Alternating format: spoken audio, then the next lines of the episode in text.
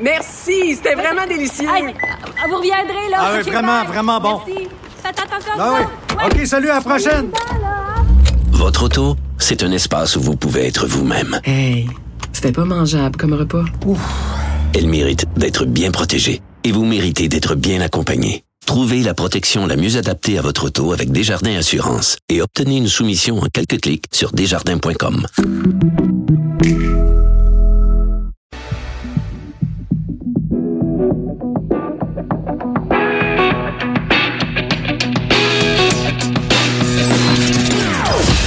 Des opinions bien à elle. Sophie Durocher. Son franc-parler ne laisse personne indifférent. On n'est pas obligé d'être d'accord.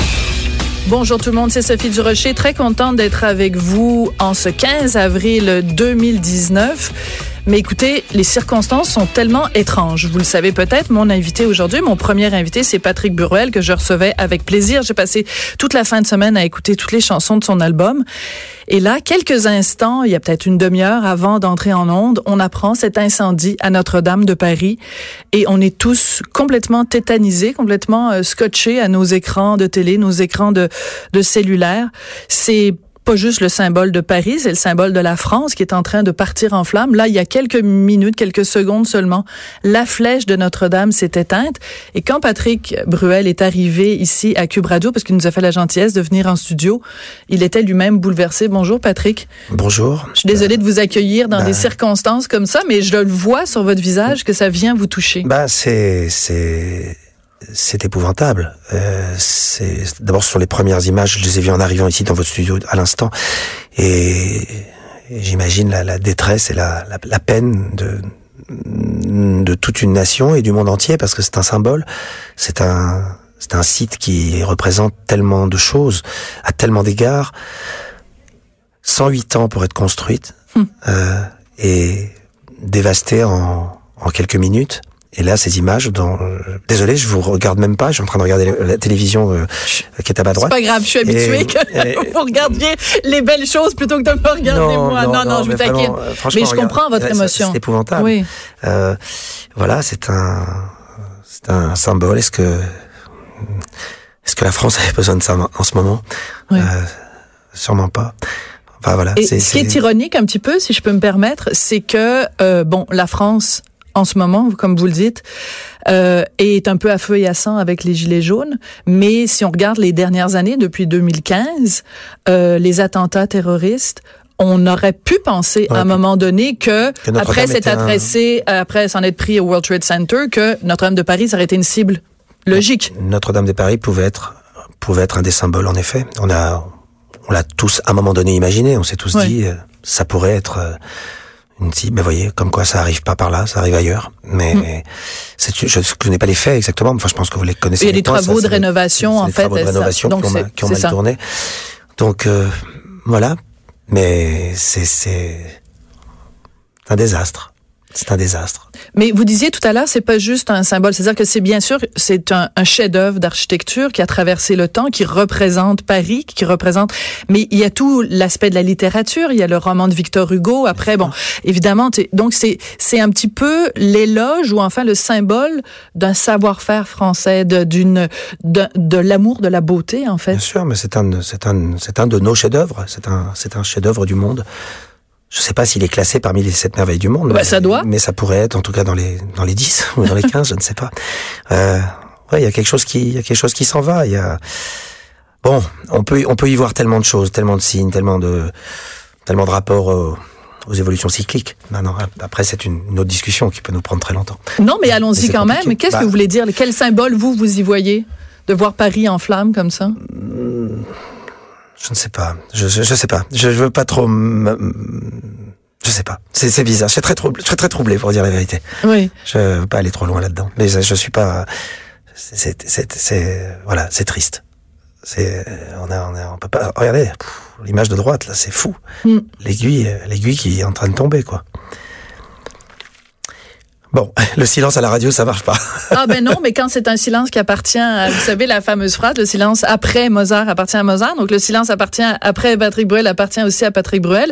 Mais je veux juste revenir, vu que je sens que vous êtes euh, très ému, puis qu'on a parlé des attentats tout à l'heure. Euh, c'est particulier parce que justement le titre de votre nouvel album, ce soir on sort. Quand on l'écoute comme ça, on se dit bon ben le titre de la chanson, euh, il aime faire la fête, Patrick Bruel, blabla, vient avec les copains, on sort.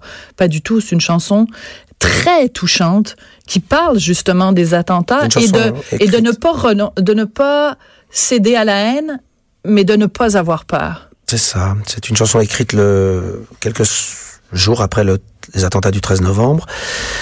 Euh, il y a 20 ans, j'aurais peut-être pas écrit la chanson de la même manière. C'est cette fois-ci, j'ai pas voulu rajouter de la violence à la violence et, et juste en dégager l'essentiel, l'essentiel de la sensation qu'on qu'on a eue ce soir-là, on n'a pas tous eu la même sensation, mais cette envie de dire, euh, ouais, ce soir on sort, on reste pas chez nous, on va marcher sur ces places de, bougies, sur telle place de la République, on va on va se serrer, on va serrer dans les bras des gens qu'on connaît pas, on va chercher des sourires aux terrasses de café, on va on va montrer au monde entier qu'on est qu'on est debout, qu'on est atteint, touché, mais debout et ensemble.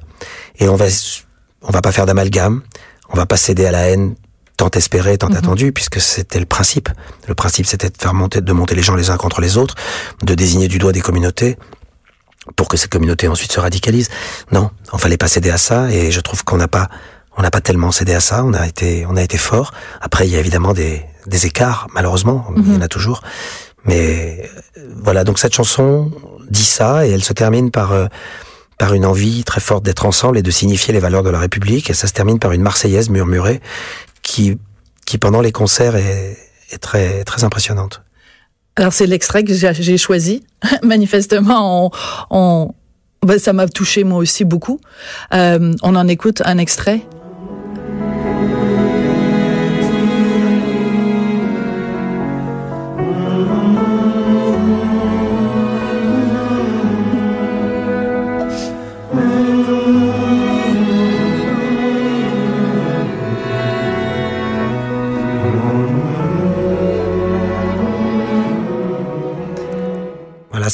C'est une fin de, Marseillaise très murmurée, euh, partagée.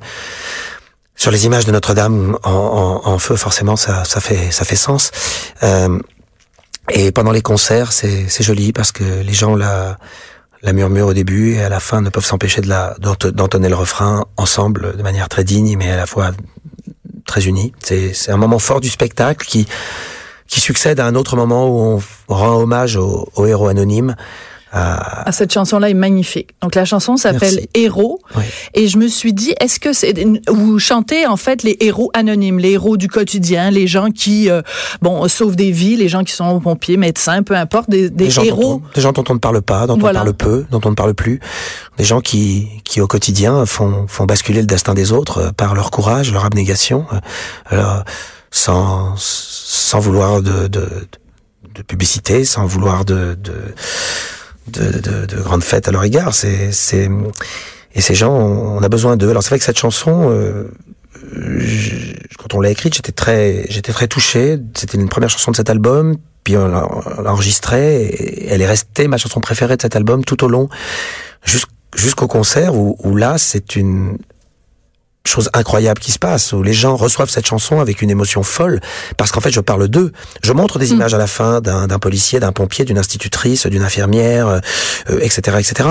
Et je termine par le colonel Bertram, qui est ce policier qui avait donné sa vie euh, l'année dernière et qui devient un mm. symbole de ce, des héros anonymes. Et les gens, sur une chanson nouvelle, se lèvent et, et peut-être restent en, à 5-10 minutes d'applaudissements sans, sans qu'on puisse les interrompre. C'est un moment absolument fort et qui est évidemment relayé ensuite par des moments beaucoup plus festifs. Hein. C'est un concert, oui, c'est un concert oui, très, parce que là on est très sombre en ce moment. On est sombre mais parce votre... on est porté parce qu'on est en train de regarder la Bien télé. sûr. Mais voilà, c'est un album qui a euh, qui a un caractère un peu réconciliateur, comme le spectacle l'est aussi. Mm-hmm. Et voilà, c'est un spectacle lui qui est extrêmement moderne avec une scénographie phénoménale, euh, un son euh, terrible, il y a quelque chose d'extrêmement festif. Oui, ce soir on sort, vous aviez raison, c'est aussi Patrick aime faire la fête et Patrick aime emmener ses amis vers euh, vers la lumière. Tout à fait. Mais dans cette dans cette chanson là que j'adore, ce soir on sort, à un moment donné, vous dites bon, il faut pas céder à la haine, il faut pas je comprends tout ça. Mais quand même, c'est pas anodin à un moment donné, vous dites euh, la liberté est sortie, ce soir on sort, bien sûr on sort mini-jupe et maquillage loin si loin du Moyen Âge. C'est pas c'est drôle parce que Notre-Dame de Paris date du Moyen Âge. Mais il y a aussi là quelque chose que vous êtes en train de nous dire, c'est la France, c'est aussi ça. C'est des filles en mini-jupe, c'est des filles qui se maquillent, c'est on prend un pot, euh, on sort, on va aux terrasses des cafés et on est loin des gens qui veulent nous ramener au Moyen Âge. Il y a, il y a quelque chose que vous dites de très fort dans cette chanson-là. Bien sûr, oui. C'est on ne, peut, on ne peut pas et on ne veut pas qu'on vienne toucher à nos valeurs républicaines. Mhm. Ce sont des valeurs euh, fondamentales et la liberté de se, de se vêtir et de, de se présenter, de s'habiller comme on veut, bien sûr, fait partie de ça, comme la, liberté- la liberté de sortir, la liberté d'écouter de la musique, la liberté d'en faire, la liberté. Mhm. Voilà, c'est c'est ce qu'on défend et ce qu'on voulait, et ce qu'on veut nous parfois nous nous empêcher. Oui, Euh, c'est particulier que je vous reçoive aujourd'hui parce que dans le New York Times, on vient de publier un article qui dit il est très difficile d'être juif aujourd'hui en France. Est-ce que ça résonne pour vous? Alors, si c'est le New York Times qui le dit, alors?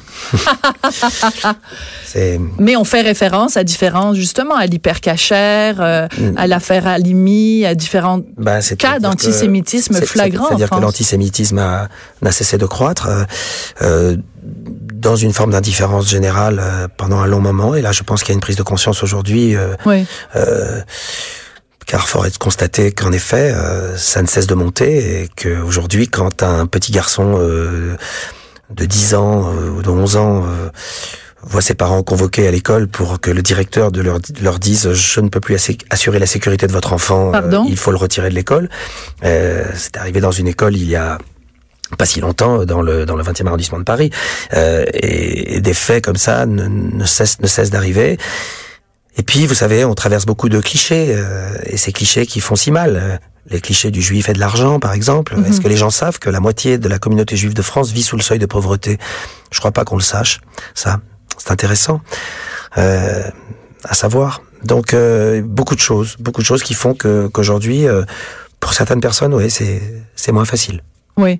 Et vous, vous avez joué quand même dans Un sac de billes, qui était d'ailleurs réalisé par un Québécois, Christian Duguay, Remarquable, oui. qui est un film absolument extraordinaire, et vous êtes extraordinaire là-dedans. Merci. Et il y a une scène excessivement touchante.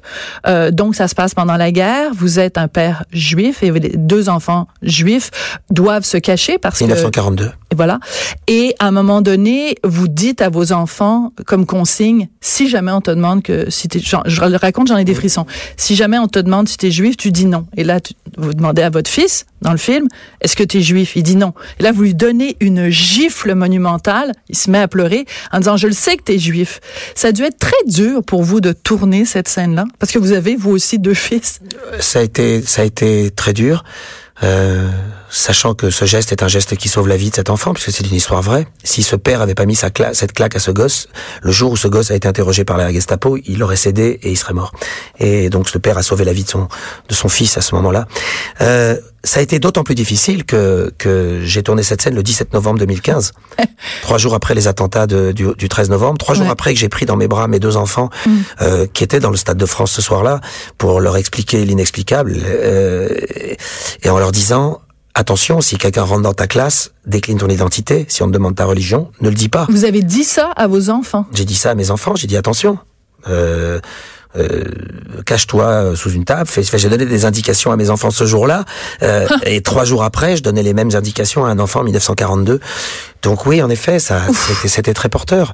Et, et ce film a été a été salué euh, partout, avec des millions d'entrées, et, et j'étais heureux de le présenter un peu partout, d'aller aux États-Unis, le présenter à des gens qui ne connaissaient pas cette histoire, qui pensaient pas que c'était forcément une histoire vraie. Parce qu'on est, à- on arrive au bout de 70 ans là.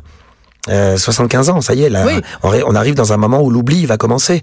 Euh, et donc, s'il n'y a pas des, les gardiens du temple pour pouvoir euh, euh, euh, entretenir la mémoire, alors euh, ce, serons un jour en grande difficulté. Il faut absolument euh, permettre à cette mémoire. Steven Spielberg a fait un truc formidable après Oui, avoir son tourné. projet est extraordinaire. Quand il a tourné Schindler List, ensuite derrière, il est parti avec 300 GRI pour interviewer les rescapés pour qu'à Yad Vashem, à Jérusalem, nous ayons, euh, nous ayons ces preuves à vie, là, de, puisque nous, euh, nous sommes obligés aujourd'hui de nous battre contre des, des négationnistes. euh, Mhm.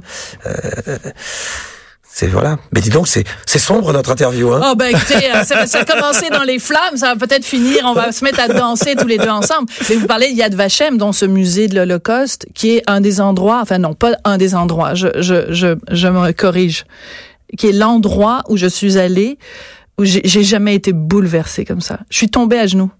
C'était trop, trop difficile. La, la section sur les enfants, d'ailleurs, qui est construite par un architecte québécois, Moshe Savdi, c'est dur.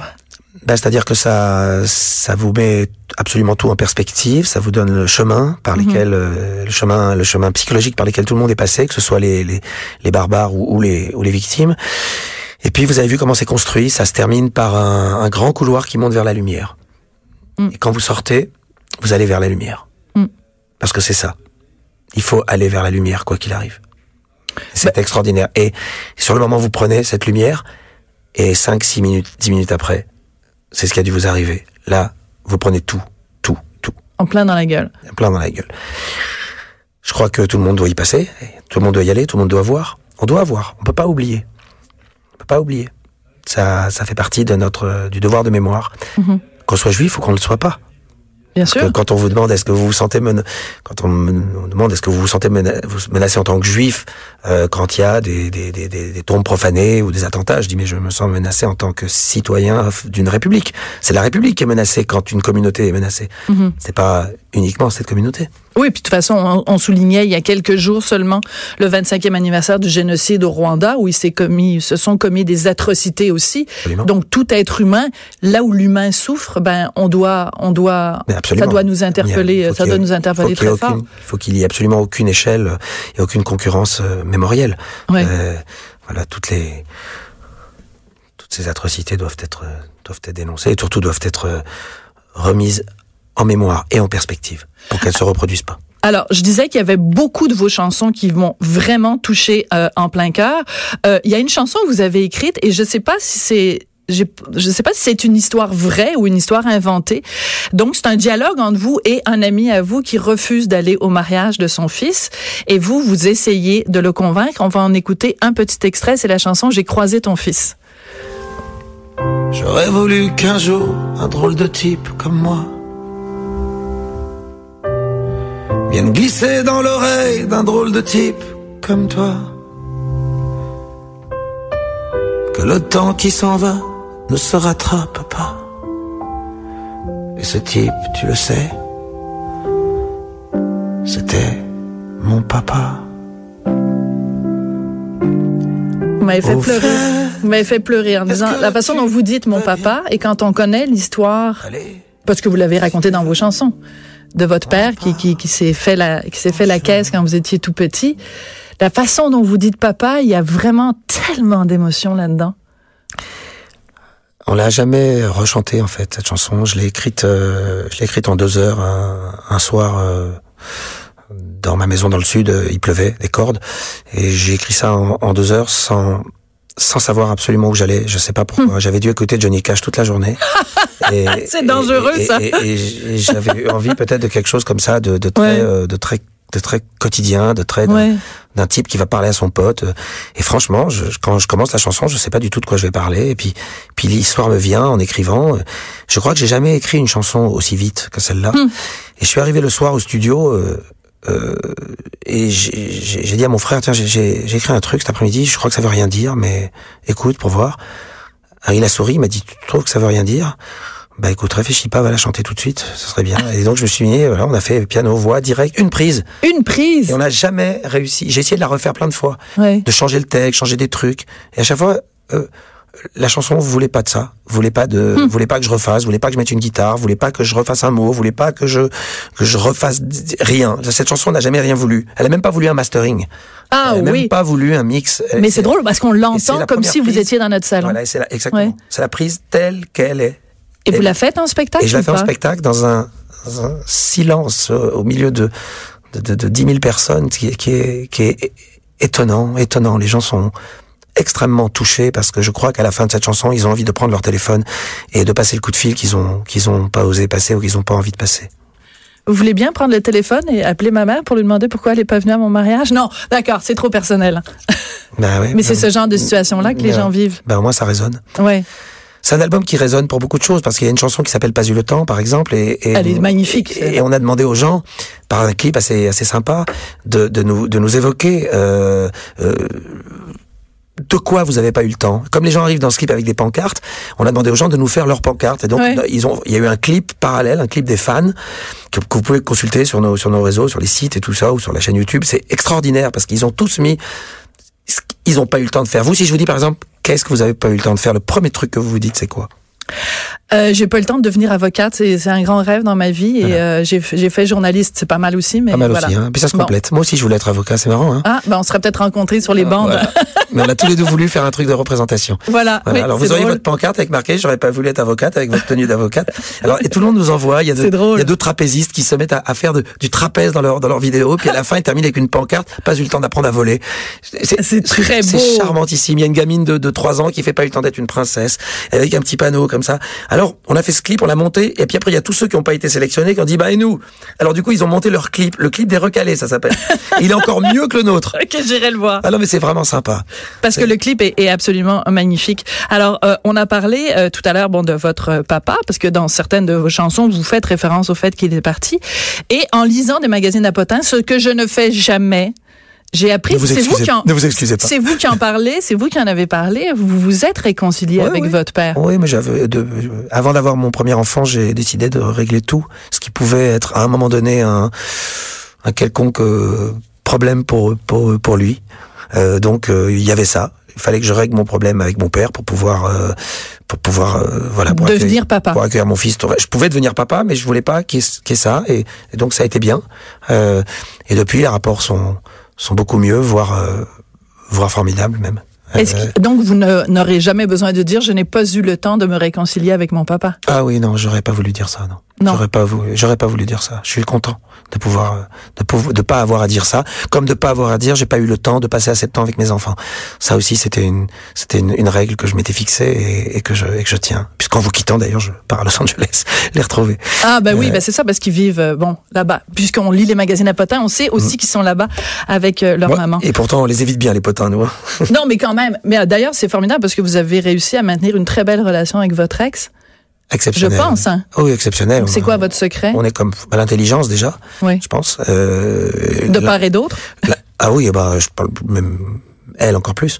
Euh, mais l'intelligence, puis le, le, le, le, le souci premier, les enfants, c'est tout. Les enfants, les enfants ont pas à trinquer pour les, les, les, les erreurs ou les, ou les, ou les choix euh, de leurs- parents. Non, non, là c'est bien. Puis ça se passe bien. Puis on a beaucoup de respect l'un pour l'autre parce qu'on on s'admire énormément et puis qu'on se soutient. Mais on s'aime vraiment. On est comme des frères et sœurs. C'est c'est juste extraordinaire. On est juste plus des amoureux, comme on dit. Oui. Mais c'est d'ailleurs particulier parce que donc elle s'appelle Amanda Sters et elle il devait y avoir un film québécois qui était une adaptation d'un de ses livres Les terres saintes, oui. et vous, vous deviez jouer dans le film Bah, qui était une adaptation du livre de votre ex. Ça aurait été une belle. euh, Si ça avait été euh, fait par les Québécois, donc dans une version française, euh, j'aurais joué le rôle du rabbin dans, dans Les Terres Saintes, mais finalement ça a été fait par les Américains, avec un mandat qui l'a réalisé en anglais, et du coup je joue le rôle du médecin. Ah ben je savais pas, j'étais pas au Ça courant. s'appelle Holy Lands, et le film est absolument splendide. Ah oui, bon ben Splendide. j'irai voir ça. Donc il y a deux choses qu'il faut que j'aille faire Voilà. après à- à vous avoir parlé, le clip des recalés et euh, Holy Land. Euh, je veux pas qu'on se quitte sans parler d'une autre chanson que j'adore qui s'intitule Arrête de sourire et il y a un passage qui m'a vraiment vraiment surprise. On en écoute euh, un extrait. Arrête de sourire. Quand je te vois, tu me donnes presque envie d'y croire. Presque envie d'essayer de voir dans le noir. Moi qui me nourris rarement d'amour et d'espoir. Arrête de sourire.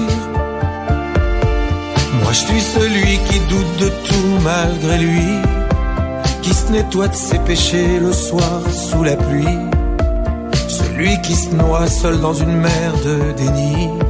Alors, voici plusieurs mots que je pensais pas un jour associer à Patrick Bruel. Euh, manquer d'espoir, le doute, euh, le déni. C'est pas vous, ça? Bah écoutez, c'est une très grande rencontre, cette chanson, puisque c'est une rencontre avec un immense auteur-compositeur Mhm. québécois, Pierre Lapointe.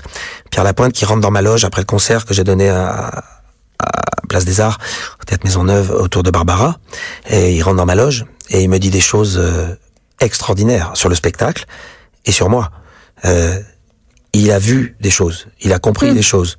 Et je lui dis, j'aimerais un jour chanter du Pierre Lapointe. Il m'envoie une chanson sublime qui s'appelle L'amour est un fantôme, qui est dans cet album. Oui, qui est aussi là. Et quelques semaines plus tard, il me dit décidément tu m'inspires et il m'envoie cette chanson-là. et quand j'écoute cette chanson Arrête de sourire, je me dis mais c'est c'est pas moi ça. C'est pas moi. C'est pas moi qui dis ça. C'est étrange. Est-ce que c'est quelqu'un qui me dit ça à moi Peut-être? Ah. Est-ce que c'est moi qui suis dans un miroir en train de me regarder et en train de me parler? Est-ce que c'est Pierre Lapointe qui a à ce point-là percé des choses si intimes chez moi et j'hésite pas longtemps pour lui dire, bien sûr, cette chanson euh, va être dans mon album. Et aujourd'hui, elle, elle, elle pose des questions, elle, Oui. elle vous fait poser des questions, et, et j'apporte forcément, forcément des réponses à travers, euh, à travers les questions que, que je me pose. Euh, euh, bien sûr, bien sûr que tout me va. Tous ces mots me vont, puisque c'est la, c'est l'autre côté. C'est, je, je suis perclus de doute, bien sûr. Je, je, je fais semblant de croire euh, que je mérite tout ça, peut-être un petit peu.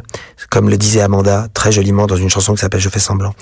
Donc oui, j'ai j'ai deux, j'ai deux, j'ai deux, j'ai deux aspects en moi. Il y a deux Patrick Ouais. Bruel. Oui, certainement. Mais je suis, je, suis, je, je, je ressemble pas mal, mais je suis sidéré que que Pierre Lapointe ait, ait eu cette, vu ça. cette vision. Mais c'est un immense. Enfin, j'ai pas. C'est Ah oui, c'est pas moi qui vais vous vendre Pierre Lapointe ici au Québec, mais quel artiste. Mais alors, il est allé vous voir à la fin d'un spectacle de Barbara. Il a dit des choses sur votre lien avec Barbara. Alors moi, si je peux me permettre, dans la chanson, euh, je pense que c'est dans J'ai croisé ton fils, à un moment donné, vous dites Oui. le temps qui s'en va ne se rattrape pas. Mm. C'est un clin d'œil. Confirmez-moi que C'est un clin d'œil à, à, Ok. quand- à dit qu'on reviendra dessus, bien sûr. Bon, parfait. Je voulais juste bien être bien certaine que mon Barbara 101 était toujours euh, bien à Vous flot. le tenez bien, ouais. Merci beaucoup, Patrick. Et puis, ben là, voilà, c'est fait. Ouais. L'incendie se propage à la nef. La, la flèche est tombée. Mon Dieu. Et Parlons. vous l'aurez vu en direct.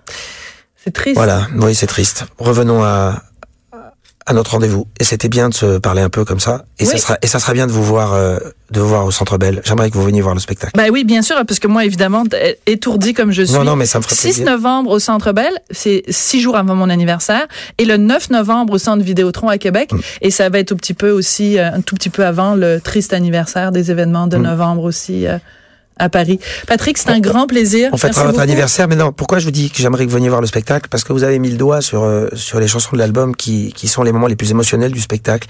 Et je pense que ça va vous toucher. Donc, euh, c'est c'est- chouette, chouette que vous veniez. Alors, j'étais déjà touchée par l'album, je serai sûrement touchée par le spectacle, comme tous les gens d'ailleurs, c'est un immense succès en France, donc on a très hâte de vous entendre aussi. Merci. Merci beaucoup, Patrick. Puis vraiment, quelle drôle de circonstance de vous recevoir en ces. Ouais, parce qu'il y a une image où il y a plus de flammes. Ça y est, c'est tombé. Quoi? C'est c'est une image arrêtée. Non, c'est une image arrêtée, c'est pour ça. C'est ouais, c'est épouvantable. C'est vraiment épouvantable. Aïe aïe aïe. J'aime pas ça. On se souviendra longtemps du, Ouais. 15, euh, du 15 avril 2019. Merci beaucoup. Ben, mon émission doit continuer. Après la pause, on va parler de cannabis. Vous savez que c'est rendu euh, légal ici au Québec. Hein? Vous Ouais, ouais. peut-être fumer un petit joint avant de repartir pour Las Vegas. Là. Non, moi j'ai jamais j'ai jamais fumé euh, ni, ni consommé, mais par contre je pense que c'est très intéressant euh, d'étudier les valeurs thérapeutiques du cannabis sur des crèmes ou sur des ou sur des Tout à fait. et je suis certain qu'il y a quelque chose de- d'extraordinaire là-dedans. Mais mais après voilà après je, tout l'autre tout l'autre aspect bon j'ai jamais jamais souscrit donc j'en sais rien. Voilà. voilà, voilà. mais ça doit pas faire de voilà bon bref ça doit pas faire de débat là-dessus. Bon, voilà, on parlera pas des tarpés Alors, on va en parler des tarpés justement après la pause avec Simon Coutu.